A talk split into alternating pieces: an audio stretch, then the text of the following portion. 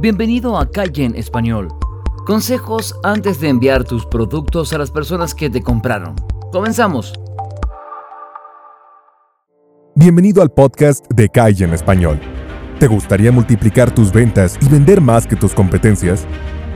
En Calle en Español te traemos las mejores estrategias y consejos para que puedas implementarlas ya mismo y puedas tener más éxito en tu negocio.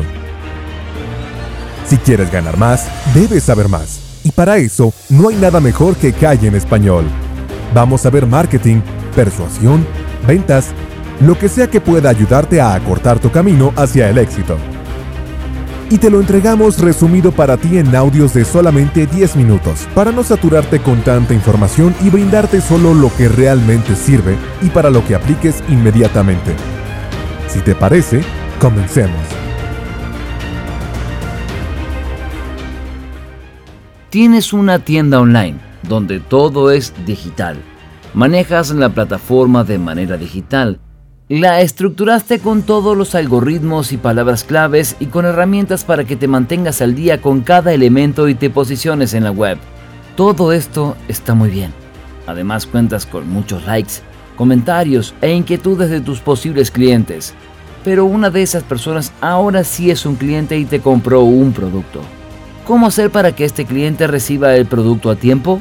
Estas son cosas que a veces no se tienen en cuenta debido a la ignorancia del mismo vendedor.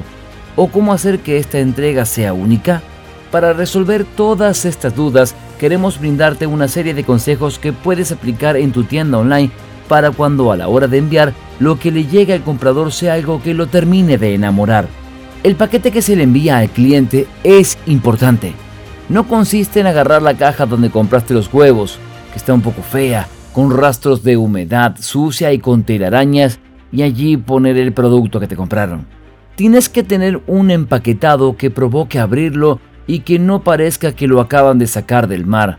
Tu paquete forma parte del branding. Imagina que tú compras un televisor usado en una tienda especializada en vender electrodomésticos usados y cuando llega la encomienda a tu casa, este viene en una caja. Por un lado está manchada y al tocar la caja se siente el carrasposo cartón con polvo acumulado.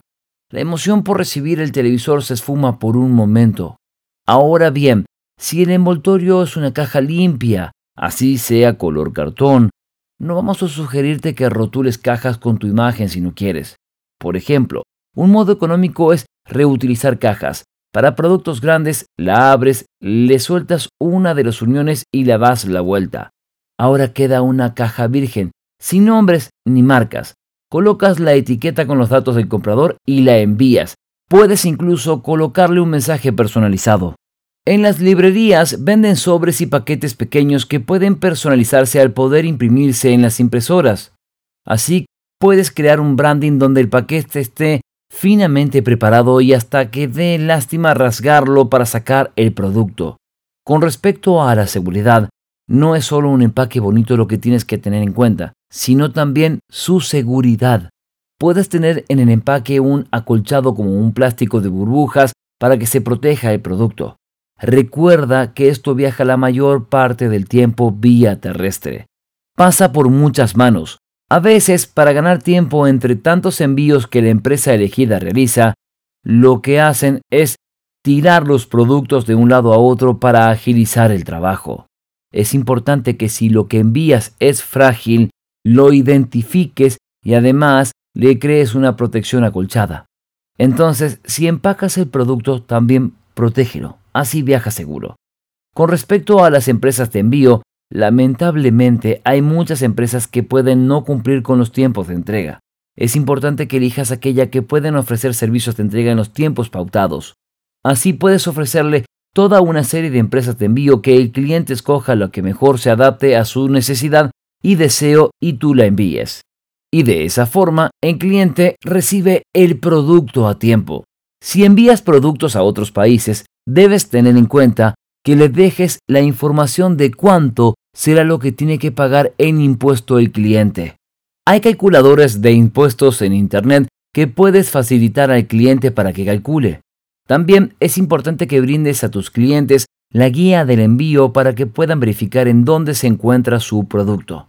Con respecto a la política de devolución, sabemos que es molesto, pero a veces lamentablemente hay que ceder y resignarse a que el cliente quiera devolver el producto por determinada razón. Son muchas las razones que pueden obligarlo a pedir una devolución. Quizás el paquete llegó roto o quizás te has confundido con el producto y no te has dado cuenta. Al devolver el dinero, satisfaces al cliente, quien olvidará el incidente y te volverá a comprar porque se sintió atendido y sea lo que sea que haya pasado, tú lo ayudaste a resolver. Cambiando un poco de tema, sabemos que la tienda online es una cosa y la empresa de envíos no la controlas. Pero las personas que adquieren un producto en la tienda online lo hacen porque esperan en algún momento poder tenerlas en su poder.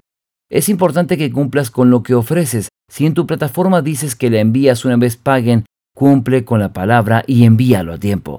Hazle saber los datos del envío al comprador y coacciónalo a seguir comprando. La confiabilidad se basa en todos los elementos que como emprendedor tienes. Ten en tu tienda online un formulario que el cliente llene una vez que concrete la compra.